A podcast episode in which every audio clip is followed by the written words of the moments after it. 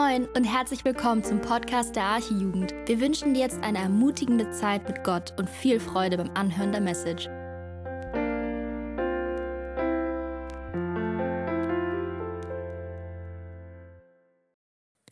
Ich möchte euch alle einmal herzlich willkommen heißen und freue mich, dass ihr da seid. Und dieses Lobpreislied eben hat mich sehr getroffen, weil jeder von uns ein reines Herz braucht. Unser Herz schreit nach Gott. Unser Herz sehnt sich nach Gott. Und wir sind diejenigen, die unser Herz mit zu oft falschen Dingen füllen. Und deshalb brauchen wir ein reines Herz und ein neues Herz. Und darum geht es auch heute in der Predigt. Wir schauen uns Sprüche 4,23 an. Mehr als alles andere behüte dein Herz. Und ich weiß nicht, wer von euch schon länger im Glauben ist oder in die Arche geht, kennt safe folgende Fragen. Wie sieht es mit deinem Herzen aus? Woran hängst du dein Herz? Wie ist deine Herzenseinstellung? Was macht er oder sie mit deinem Herzen? Was macht dies oder das mit deinem Herzen? Und das sind gute Fragen und auch beliebte Fragen unter Christen. Aber irgend, zu irgendeinem Zeitpunkt konnte ich diese Fragen irgendwann nicht mehr hören, weil ich mir dachte, hä, warum stellst du nur auf das Herz ab?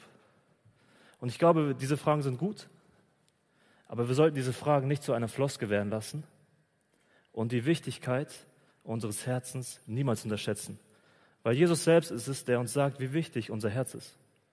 Er sagt, wo dein Schatz ist, da wird auch dein Herz sein. Wovon dein Mund redet, davon ist dein Herz voll. Und dann sagt er noch was ganz Spannendes. Matthäus 15, Vers 8. Er sagt, dieses Volk naht sich zu mir mit ihrem Mund und mit ihren Lippen ehrt es mich. Aber ihr Herz ist ferne von mir. Und jetzt kannst du genauso heute hier sitzen und Gott mit deinen, Ehren, äh, mit deinen Lippen vielleicht ehren. Du kannst auch beim Lobpreis gerade mitgesungen haben und mitgemacht haben, aber dennoch kann dein Herz fern von Gott sein. Ob dein Glaube echt oder nur fake ist, das kann ich nicht beurteilen von hier oben. Das kann auch nicht Andi beurteilen, das kann auch kein Wegert beurteilen, das kann keiner von uns hier beurteilen.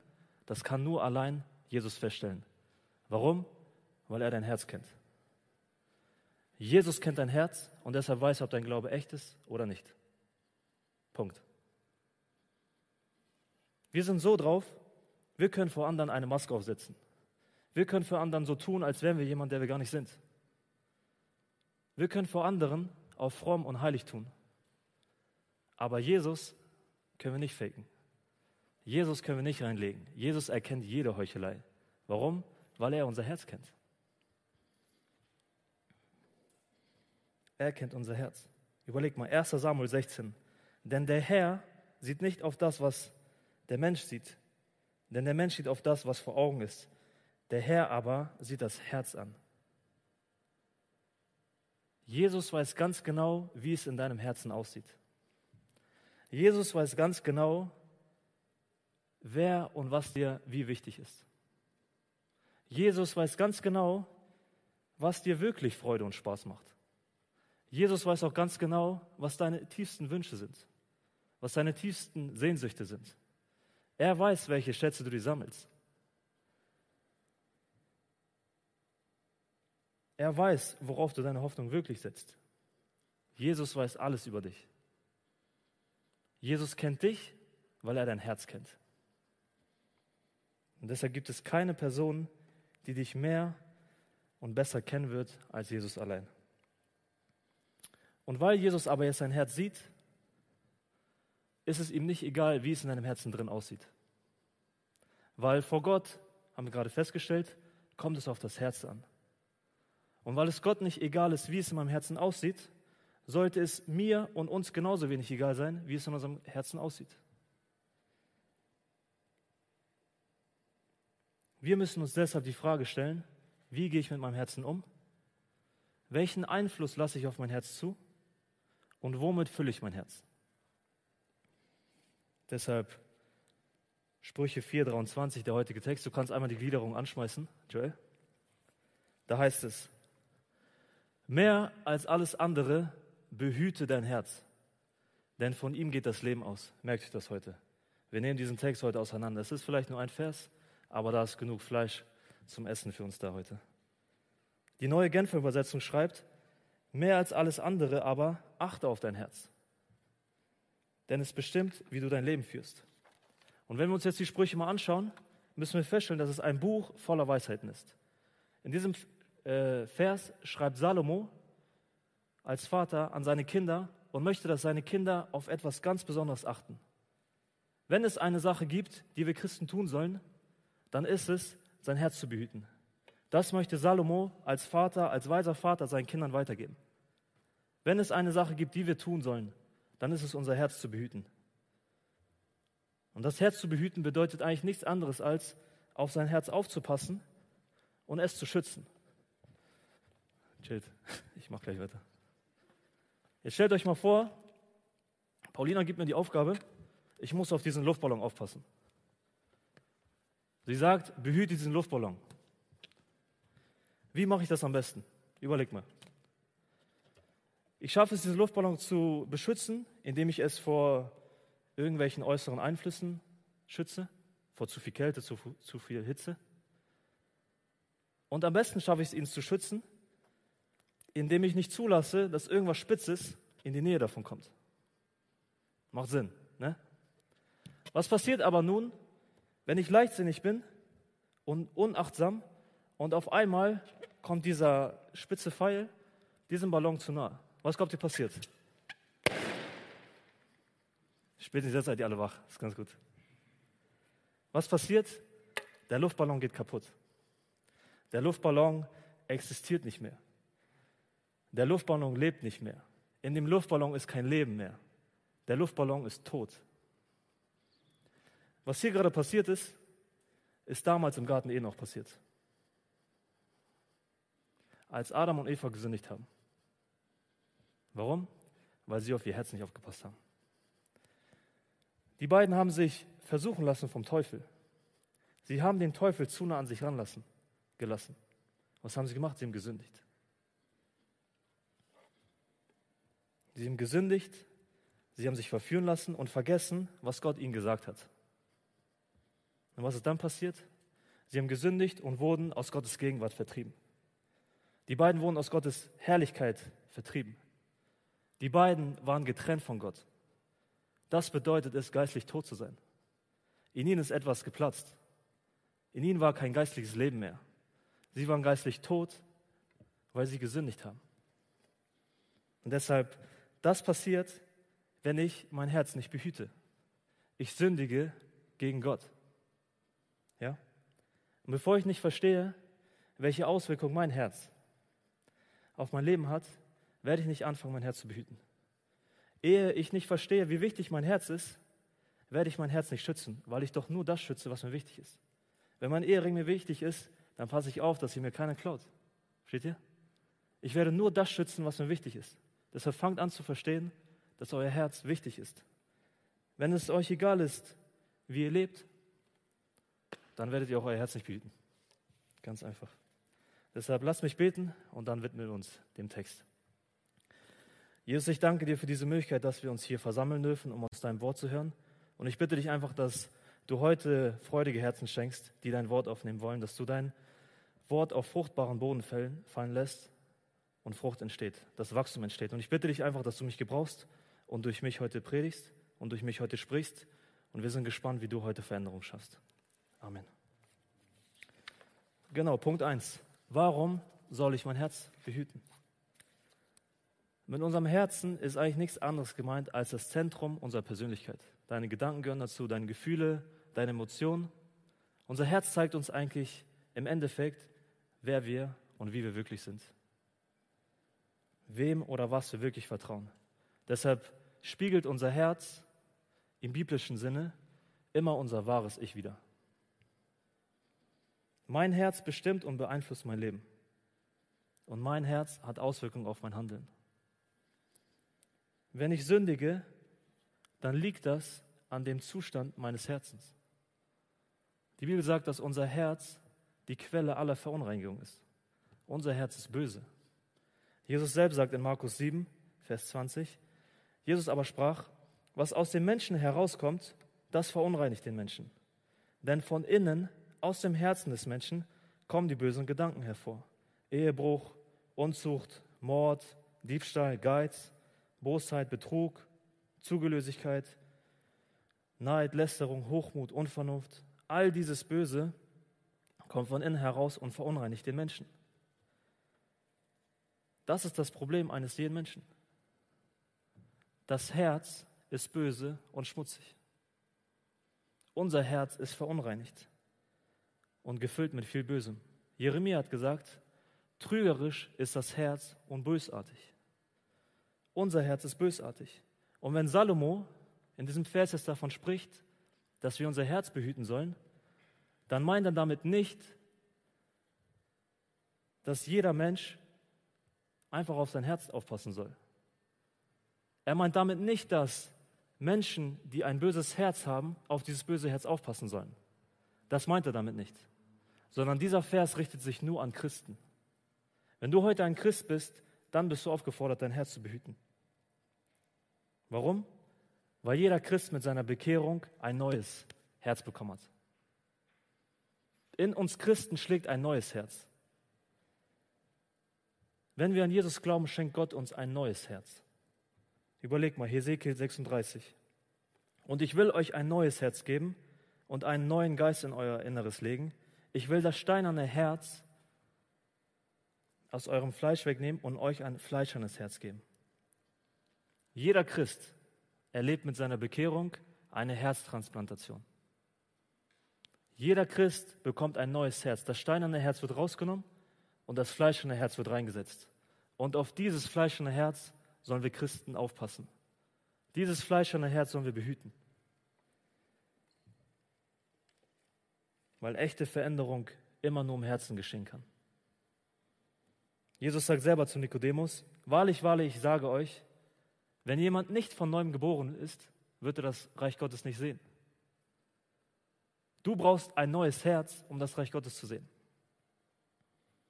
Christsein beginnt mit einer geistlichen Wiedergeburt. Wenn du, an, wenn du an Jesus glaubst, bist du ein neuer Mensch mit einem neuen Herzen.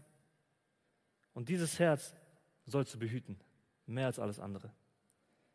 Aber jetzt kann man sich die Frage stellen, wenn ich ein neues Herz bekommen habe, ein neues, reines Herz bekommen habe, warum soll ich es dann behüten? Der Grund, warum wir unser neues Herz auch behüten sollen oder warum wir unser neues Herz behüten sollen, ist, weil dieses neue Herz nicht rein bleiben kann. Das ist der Grund, warum wir unser Herz behüten sollen.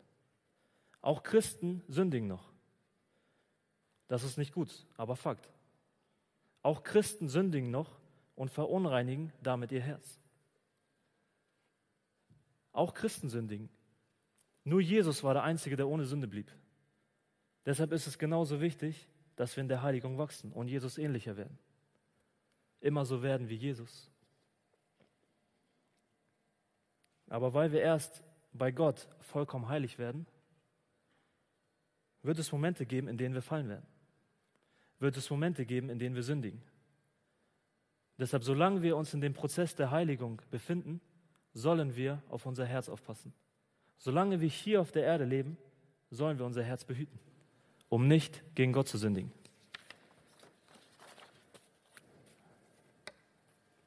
Jesus sagt, wir sind nicht von der Welt, aber in der Welt. Und das ist, das ist das Gefährliche. In der Welt, diese Welt ist, diese Welt ist böse und voller Sünde. Ich muss mich nicht lang umschauen, bevor ich irgendwo Sünde sehe.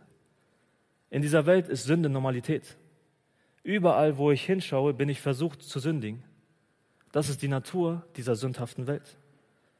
Und deshalb lauert Sünde wie ein Virus, wie ein Krankheitserreger, der in mein Herz eindringen will um mich krank zu machen. Und das ist genau der Unterschied zwischen Christen und Nichtchristen, wenn sie sündigen. Jeder Mensch, der nicht an Jesus glaubt und sündigt, ist geistlich tot, weil er getrennt von Gott ist. Jeder Mensch, der an Jesus glaubt, jeder Christ, wenn er sündigt, erlebt er keinen geistlichen Tod, sondern er wird geistlich krank. Er wird geistlich krank. Und genauso wie wenn mein physisches Herz krank wird und meinen ganzen Körper irgendwie beeinträchtigt,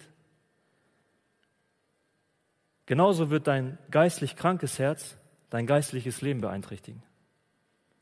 Und du wirst nicht mehr so funktionieren können, wofür du geschaffen wurdest. Das ist der Grund, warum du Glaubenskrisen durchlebst.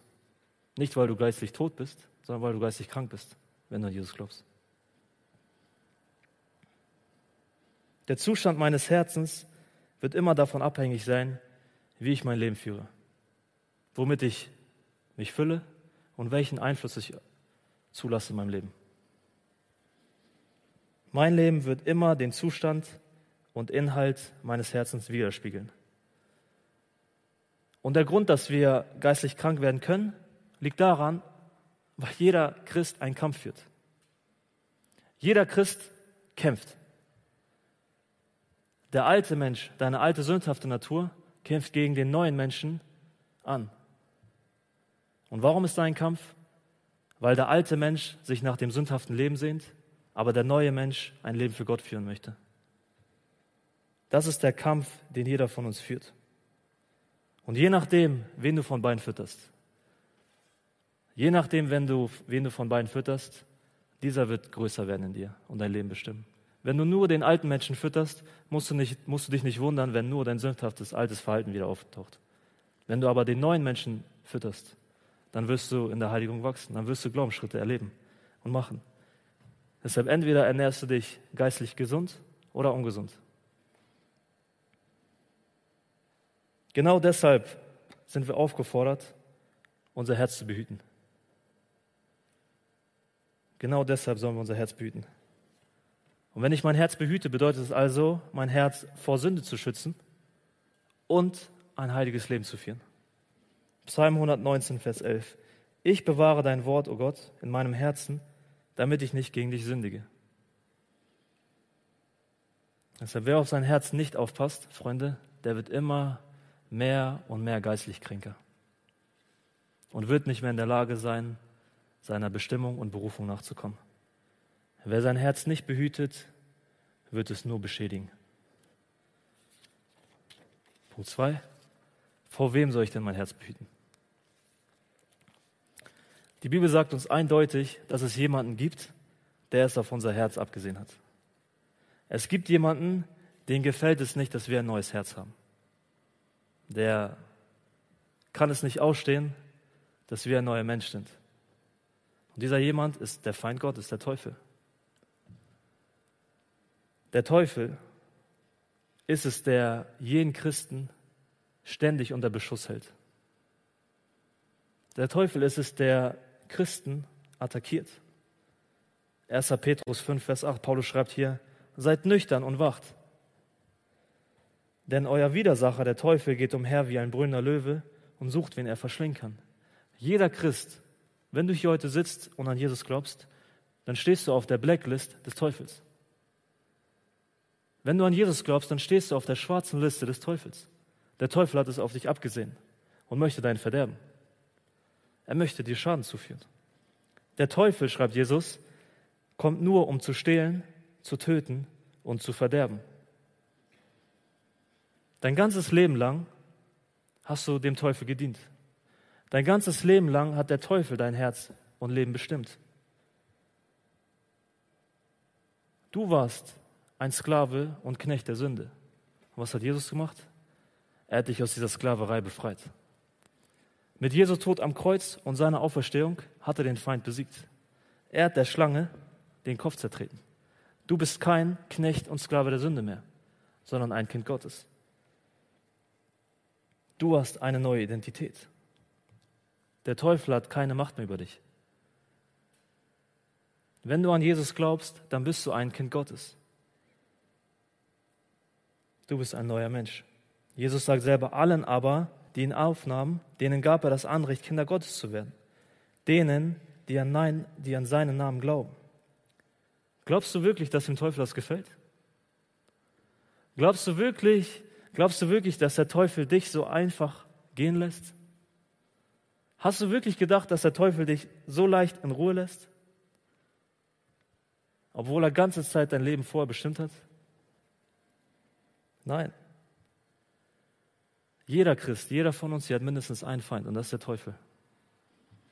Der Teufel hasst jeden Einzelnen, jedes einzelne Gotteskind.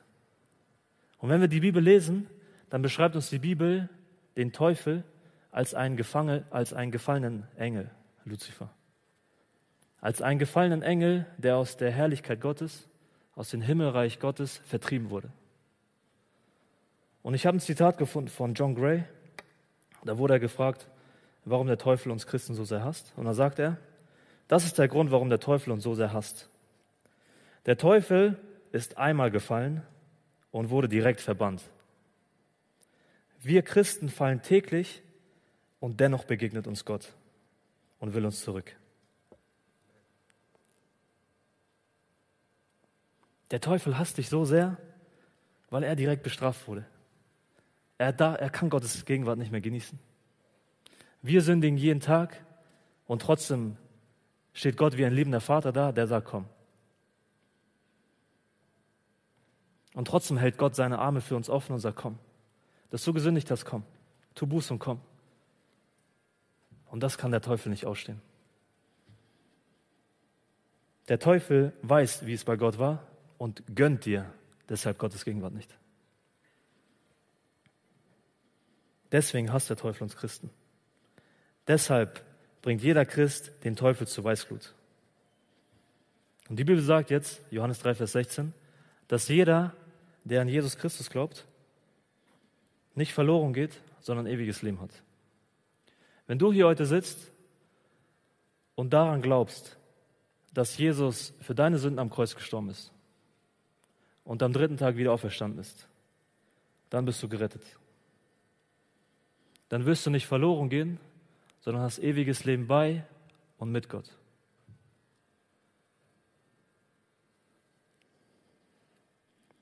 Jeder also, der an Jesus glaubt, wird seine Ewigkeit nicht in der Hölle verbringen. Deswegen versucht der Teufel, unser Leben hier auf Erden zur Hölle zu machen. Ja? Wie macht er das? Unsere Hoffnung ist sicher. Wenn du an Jesus glaubst, dann kann dir diese Hoffnung niemand mehr nehmen. Der Teufel kann dein, kann dein Ankunftsort im Himmel, er kann dein Ziel nicht verändern. Er schafft es nicht. Aber was er machen kann, ist, er kann deinen Fokus verändern.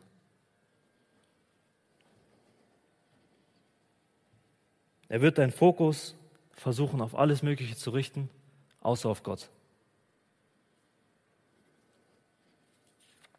Überleg mal, wie oft hat es der Teufel schon versucht und geschafft, deine Beziehung zu Gott zu vergiften?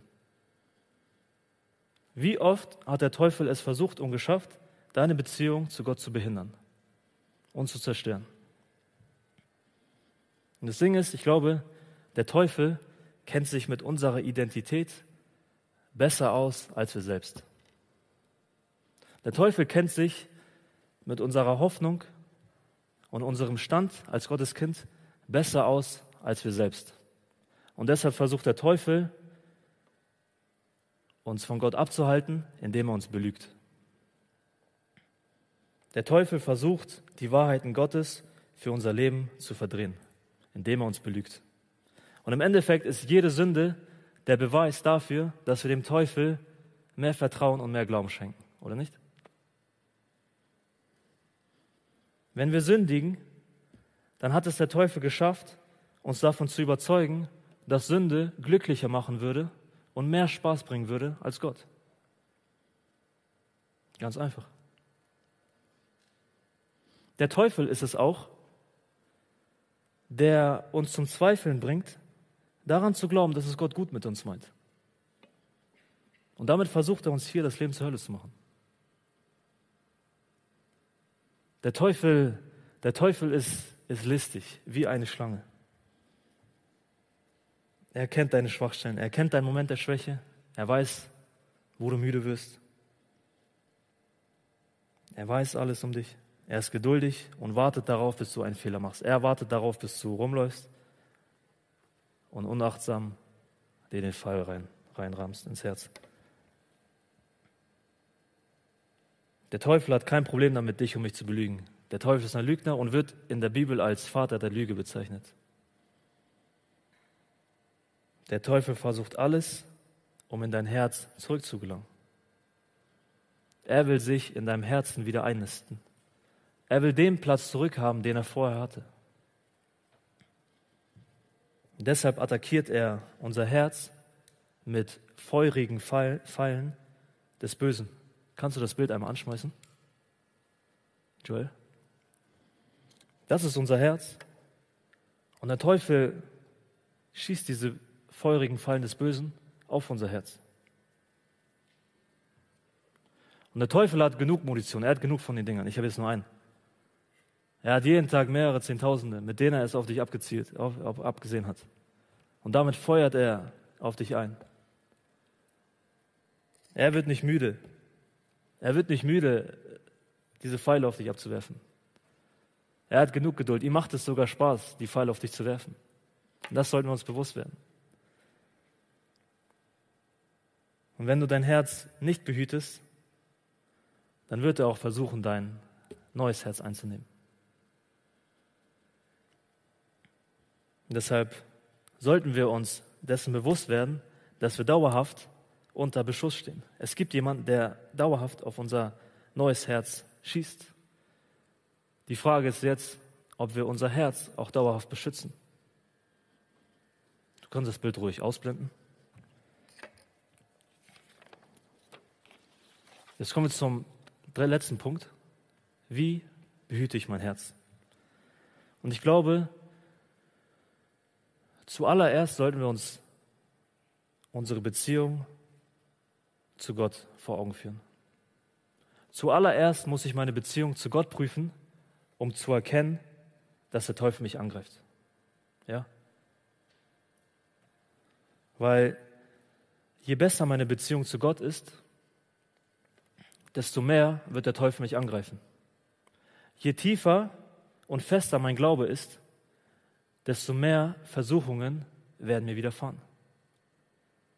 Je mehr Glaubensschritte ich mache, je mehr ich Wachstum erlebe, je mehr Heiligung ich erlebe, desto mehr Angriffe des Teufels werden auf mich eingehen. Als Beispiel Hiob. Hiob wird uns als gesegneter und gottesfürchtiger Mann vorgestellt. Was macht der Teufel? Er sagt zu Gott, guck mal Gott, der Hiob ist so gottesfürchtig, nur weil er all diese Reichtümer von dir hat. Nimm ihn die weg und er wird aufhören, an dich zu glauben. Gott sagt, ja, okay, testen wir mal den Glauben. Testen wir ihn mal. Was passiert? Hiob verliert alles, was er hat. Alles wird ihm weggenommen, was er hat. Und was sagt er? Der es gegeben, der es genommen. Hiobs Glaube bewährt sich, er bleibt standhaft und behütet sein Herz. Was ist die Belohnung? Gott segnet ihn umso mehr. Er bekommt umso mehr Reichtümer. Er hat sein Herz bewahrt. Also, je mehr ich in der Beziehung zu Gott wachse, je größer mein Glaube wird, desto mehr wird mich der Teufel attackieren und nicht in Ruhe lassen. Der Teufel wird mich nur dann in Ruhe lassen, wenn er sieht, dass Gott in deinem Leben keine Rolle spielt. Überleg mal, ein Ungläubiger, auf einen Ungläubigen schießt der Teufel keine Pfeile. Warum auch? Weil er noch ein Stein an das Herz hat. Diese Pfeile würden gar nicht reingehen. Sein Herz ist von Grund aus böse. Auf einen Ungläubigen schießt der Teufel keine Pfeile. Wenn du jetzt ein Christ bist und du merkst, dass Gott dich in Ruhe lässt, dann liegt das wahrscheinlich daran, dass Gott keine große Rolle in deinem Leben spielt. Den Teufel interessiert es nicht, wenn du einmal in der Woche oder zweimal in die Kirche gehst, die restlichen Tage aber Gott keine Rolle in deinem Leben spielt. Den Teufel interessiert es auch nicht, dass du Lobpreis hörst, weil er weiß, dass du Lobpreis nur dann hörst, wenn du duschen gehst oder Auto fährst. Ihn interessiert es auch nicht, dass du Bibel liest, weil er weiß, dass du Bibellesen nur machst, um deinen Bibelleseplan abzuhaken und das Gelesene so oder so nicht anwendest.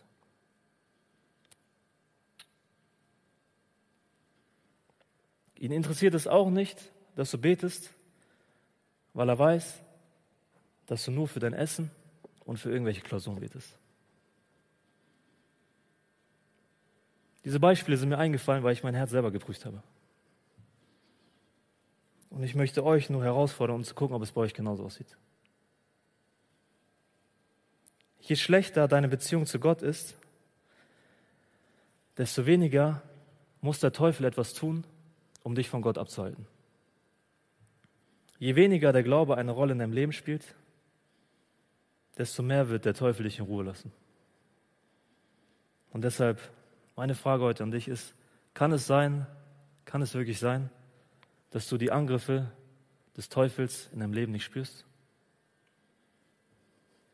Kann es sein, dass dein neuer Mensch aufgehört hat zu kämpfen?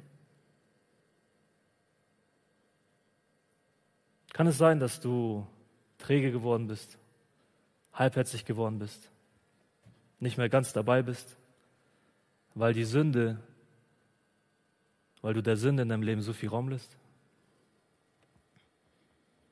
Bist du bequem geworden?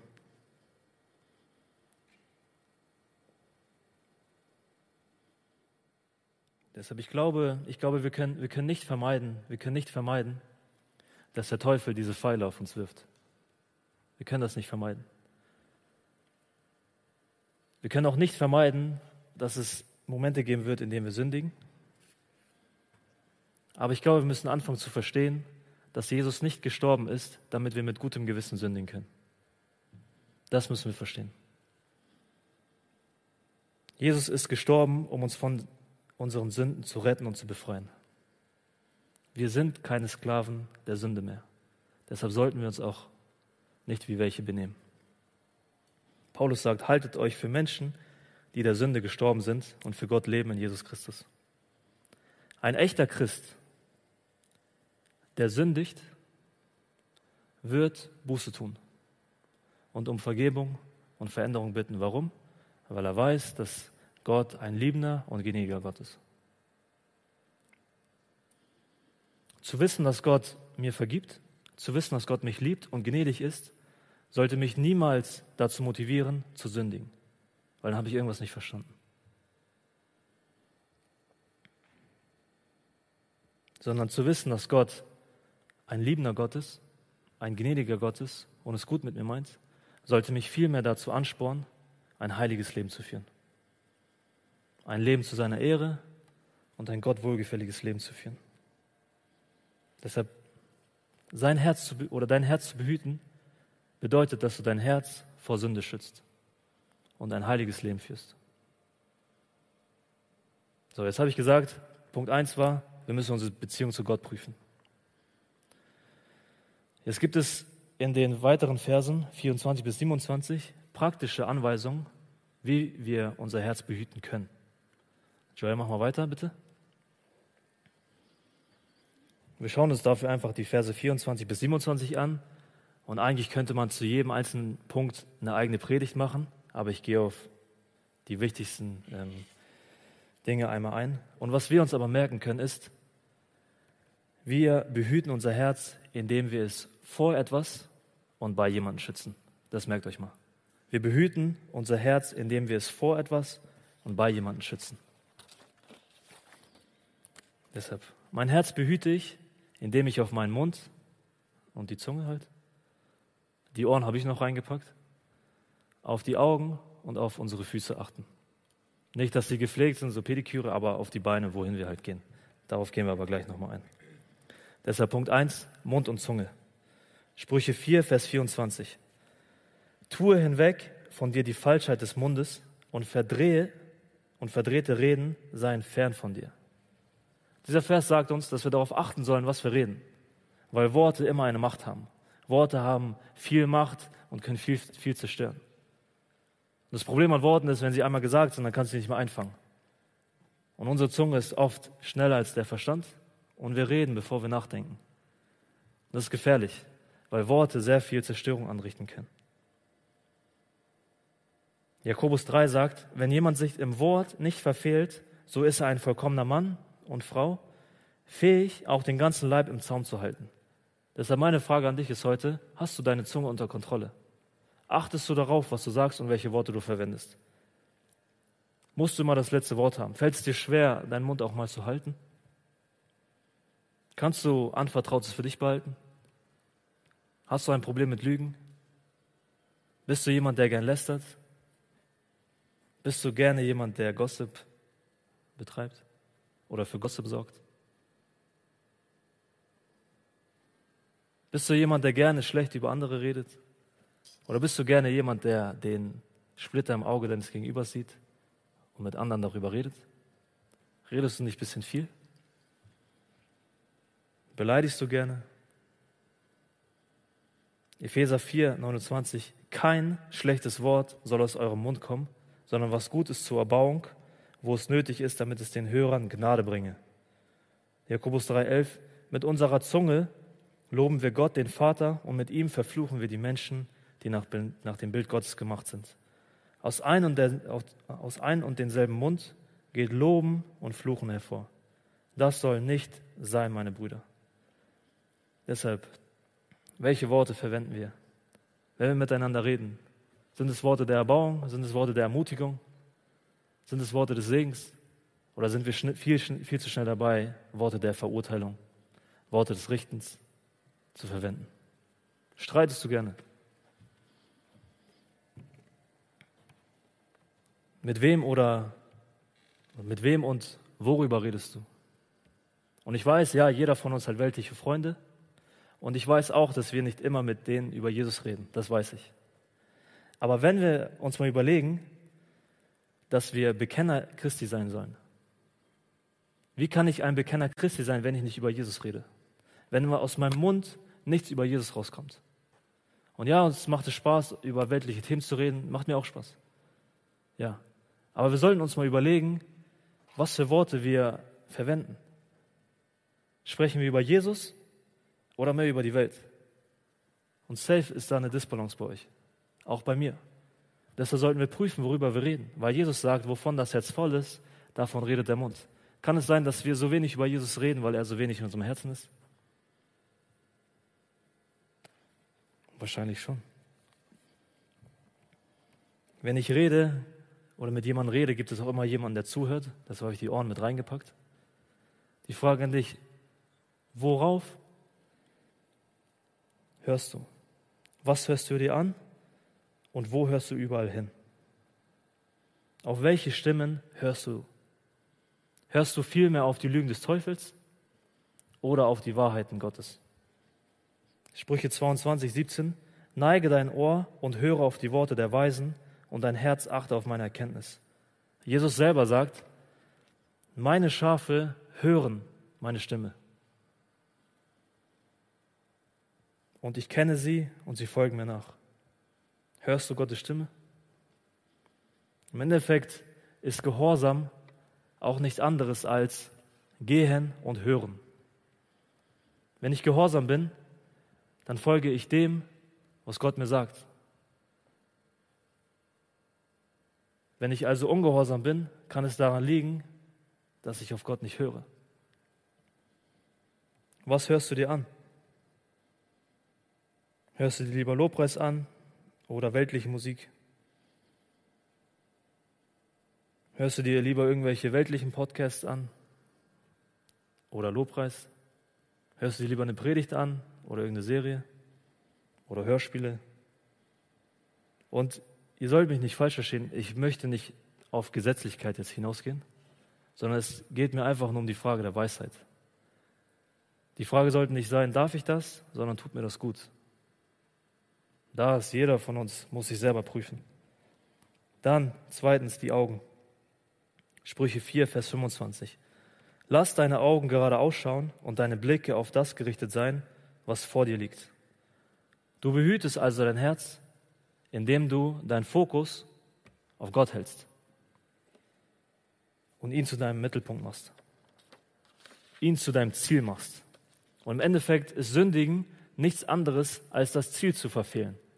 Paulus sagt, alle haben gesündigt und verfehlen die Herrlichkeit Gottes. Wenn ich sündige, dann verfehle ich ein Ziel und dieses Ziel ist Gott selbst.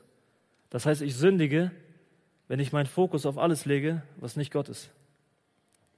Ich sündige, weil ich etwas anvisiere, was nicht Gott ist. Und wenn ich mein Ziel vor Augen verliere, verliere ich auch meinen Fokus. Und dieser Vers sagt uns, wir sollen unsere Augen auf das richten, was vor uns liegt. Wir sollten unseren Fokus auf das legen, was uns erwartet. Und wenn wir, wenn wir wirklich glauben, dann wissen wir doch, was uns erwartet. Dann wissen wir doch sogar, wer uns erwartet. Und wissen auch, dass Jesus am goldenen Tor steht und auf uns wartet und uns empfängt. Und darauf sollte unser, unser Fokus gerichtet sein. Philippa 3,13. Aber eines tue ich, ich vergesse, was da hinten ist und strecke mich aus nach dem, was vor mir liegt. Das ist doch unsere Hoffnung. Wollen wir nicht auch anfangen, auf das zu schauen, was vor uns liegt? Jesus nochmal, trachtet vielmehr zuerst nach dem Reich Gottes und nach seiner Gerechtigkeit. Das ist sein Fokus legen. Was sind deine Prioritäten? Und dann hieß es noch am Anfang, lass deine Augen gerade ausschauen. Und ich glaube, wenn wir unser Herz behüten wollen, müssen wir darauf, an, darauf aufpassen, von welchen Dingen wir uns alles ablenken lassen. Von welchen Dingen wir uns alles ablenken lassen. Weil Paulus schreibt in 2. Korinther 4,18, da wir nicht auf das Sichtbare sehen, sondern auf das Unsichtbare, denn was sichtbar ist, das ist zeitlich, was aber unsichtbar ist, das ist ewig. Und das ist nicht so einfach, weil die Welt die Welt hat es als Aufgabe, unsere Aufmerksamkeit auf sich zu ziehen. Unsere, die, diese Welt versucht alles, um unsere Aufmerksamkeit zu bekommen. Diese Welt möchte unsere Augen auf sie gerichtet haben. Und unser Problem ist, dass wir viel zu neugierig sind. Wir meinen, irgendwas zu verpassen, wenn wir uns das gerade jetzt nicht anschauen, was die Welt sich anschaut. Wir meinen, irgendwas zu verpassen oder dass Gott uns irgendwas vorenthält, wenn wir uns das jetzt nicht anschauen, was die Welt uns zu bieten hat. Und deshalb, wir müssen darauf achten, was wir unseren Augen erlauben anzuschauen. Und ich fand dieses Bild ganz gut. Wie ein Schwamm saugt mein Herz im Endeffekt alles auf, was ich mir anschaue. Wenn ich mir den ganzen Tag nur, sagen wir mal als Beispiel nur, Netflix anschaue und ich den Schwamm mit Netflix aufsauge, wird am Ende des Tages auch nur Netflix rauskommen. Womit füllst du dich und verbringst deine Zeit? Und ich will nicht verstehe mich nicht, weil ich will nicht darüber reden oder diskutieren, welche Serien ein Christ schauen sollte, ähm, welche Filme er sich anschauen sollte, ob ein Christ Instagram haben sollte oder TikTok nutzen darf. Darum geht es mir gar nicht. Es geht mir nicht darum, was ein Christ darf, sondern wir sollten uns wirklich die Frage stellen, was mir gut tut. Ist es weise, dass ich mir jetzt diese Serie anschaue oder ist sie mir ein Anstoß zur Sünde? Paulus sagt selber, alles ist euch erlaubt, aber nicht alles ist nützlich. Prüft alles, das Gute behaltet, haltet euch fern von dem Bösen in jeglicher Art. Und ich weiß, wir können unsere Zeit immer sinnvoller nutzen. Wir können, jeder von uns kann immer mehr Bibel lesen und auch mehr Zeit im Gebet verbringen. Ja, das stimmt. Aber ich möchte euch nur sagen, dass wenn, ich mein, wenn, ich, wenn mein ganzer Tag nur daraus besteht, zu essen, zu trinken, zu schlafen, zu arbeiten, Handy, Fernsehen, wieder schlafen, dann muss ich, nicht, muss ich mich nicht wundern, warum dieser Lebenswandel mir in meinem Glauben nicht nützlich sein wird. Ich muss mich dann nicht fragen, warum ich im Glauben keine Fortschritte mache. Und deshalb möchte ich, dass wir anfangen, unseren Lebenswandel aufrichtig einmal zu prüfen, weil jeder von uns sich mit weltlichen Dingen füllt. Jeder. Und das Problem an diesen weltlichen Dingen ist doch im Endeffekt, sie werden uns niemals vollkommen erfüllen. Und deshalb brauchen wir immer, immer mehr davon. Es ist eigentlich wie ein Teufelskreis. Weil mich diese Serie nicht erfüllen kann, gucke ich mir noch eine zweite an. Ich brauche immer, immer mehr davon. Steht ihr? Thema Augenlust. Was schaust du dir im Fernsehen an? Oder wenn du im Internet bist? Auf welchen Seiten chillst du? Psalm 101, Vers 3, guck mal, was da steht. Ich will nichts Schändliches vor meine Augen stellen. Hast du ein Problem mit Lust? Hast du ein Problem mit Pornografie?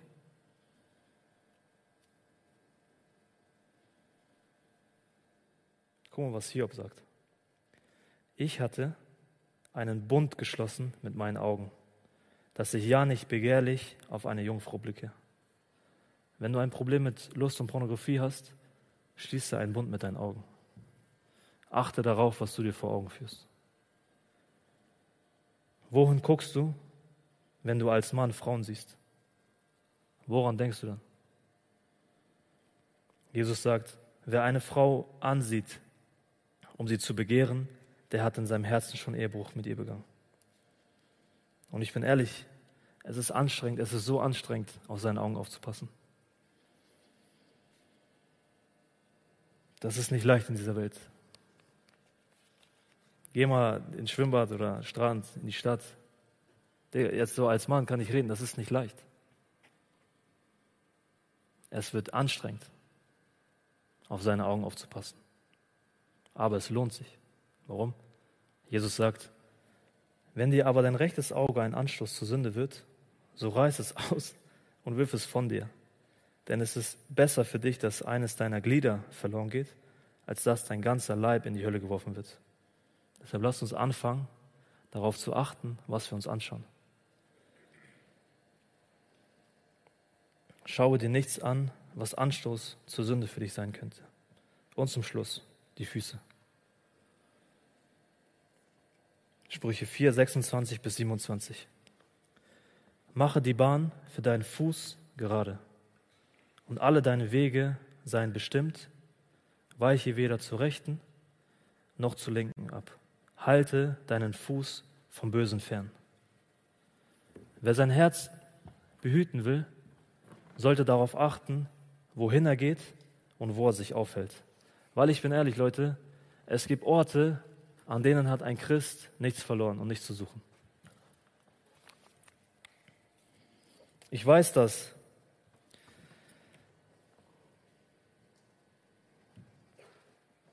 Ich weiß, dass Jesus uns einen Missionsauftrag gegeben hat. Jesus war es, der gesagt hat, ja, geht hinaus in die Welt, in die Welt und macht zu Jüngern alle Völker. Ich kenne diesen Missionsauftrag, aber ich glaube nicht, dass jemand von uns an einem Freitagabend oder an einem Samstagabend auf den Kiez geht, um zu evangelisieren. Ich kenne diese Ausreden, wenn Leute sagen, ja, ich versuche dort Licht zu sein, ich bin Zeugnis für Gott dort. Ja, ja. Nein. Vielmehr wirst du zur Sünde versucht, als dass du ein Zeugnis für Gott dort bist. Es gibt Orte, die dir nicht gut tun, wenn du dich dort aufhältst. Psalm 1, Vers 1. Wohl dem, der nicht wandelt nach dem Rat der Gottlosen, noch tritt auf den Weg der Sünder, noch sitzt, wo die Spötter sitzen.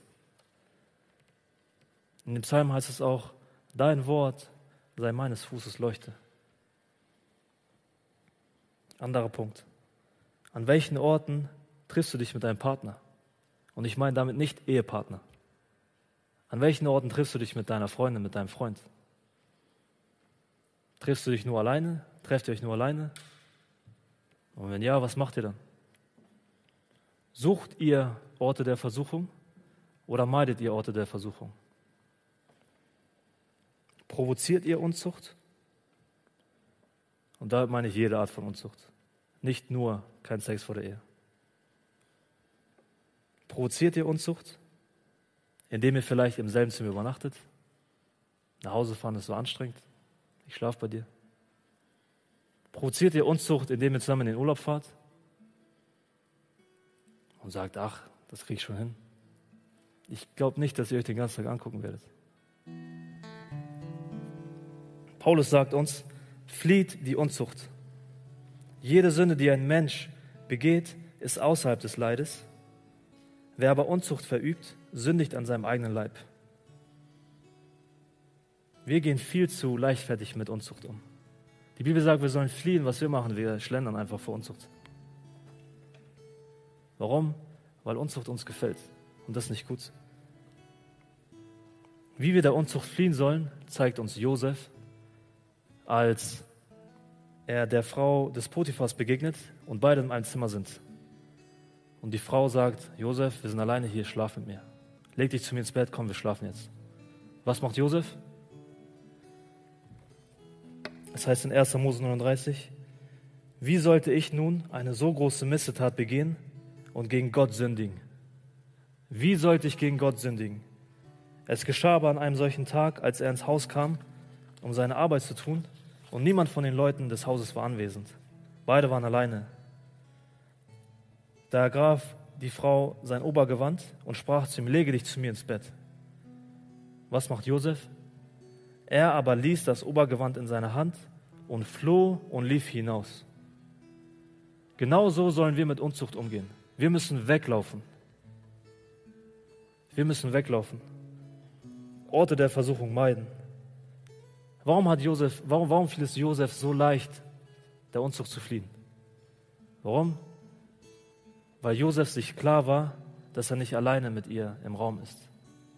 Josef war sich klar, dass Gott dabei ist. Josef war sich klar, dass er nicht allein ist, sondern Gott bei ihm. Was sagt Jesus? Ich werde bei euch sein alle Tage bis an das Weltende. Du bist nicht allein, sondern Jesus ist mit dir. Und wenn ich mir bewusst werde, dass ich nicht alleine bin, sondern Jesus immer bei mir ist, dann werde ich anfangen darauf zu achten, wohin ich schaue, wohin ich höre, wohin ich gehe und was ich auch rede. Weil zu wissen, dass jemand bei mir ist, wird mein Handeln immer, beeinflussen und immer verändern.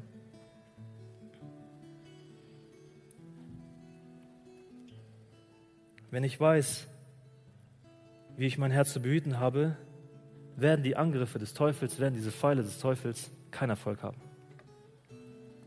Verspreche ich dir. Und wenn ich sage, ich habe einen Moment der Schwäche und weiß nicht weiter, was mache ich dann? Ich suche die Gegenwart Gottes, weil ich, wenn ich es nicht schaffe, vor etwas zu schützen, dann versuche ich mich bei jemandem zu schützen. Wenn ich nicht weiter weiß und sage, wow Gott, das wird mir zu viel, dann berge ich mich bei Jesus. Dann berge ich mich bei Gott, weil Gott mein Zufluchtsort ist. Und bitte ihn darum, Gott, schenk mir ein verändertes Herz. Hilf mir, dieser Versuchung zu widerstehen. Je mehr ich Gottes Wort kenne, desto mehr werde ich auf seine Stimme hören und seine Worte reden. Je mehr Wahrheit ich kenne, desto leichter erkenne ich die Lügen des Teufels. Und jetzt zum Schluss. Paulus sagt, so unterwerft euch nun Gott, widersteht dem Teufel, so flieht er von euch. Widerstehe dem Teufel, so flieht er von euch. Deshalb, meine Freunde, ich glaube, Jesus möchte euch heute einladen, zu ihm zu kommen. Johannes 6, 68. Herr, Herr Jesus, zu wem sollen wir gehen? Zu wem sollen wir gehen? Du hast Worte des ewigen Lebens. Und wir haben geglaubt und erkannt, dass du der Christus bist, der Sohn des lebendigen Gottes. Deshalb bitte ich dich, verschwende nicht dein Leben, mach nicht den Fehler und verschwende deine Zeit, sondern komm zu Jesus. Und wenn du schon Jesus kennst, dann möchte ich dich auffordern, sich daran zu erinnern, deine Identität zu kennen. Kenne deine, deine Identität. Du bist ein Kind Gottes und deshalb lebe auch wie eins. Du bist ein Kind Gottes, deshalb verhalte dich auch wie ein Kind Gottes. Genau. Wenn du Jesus schon kennst, dann bitte ihm darum, dass er auf dein Herz aufpasst und dass sein Herz nicht ferne von ihm ist. Amen.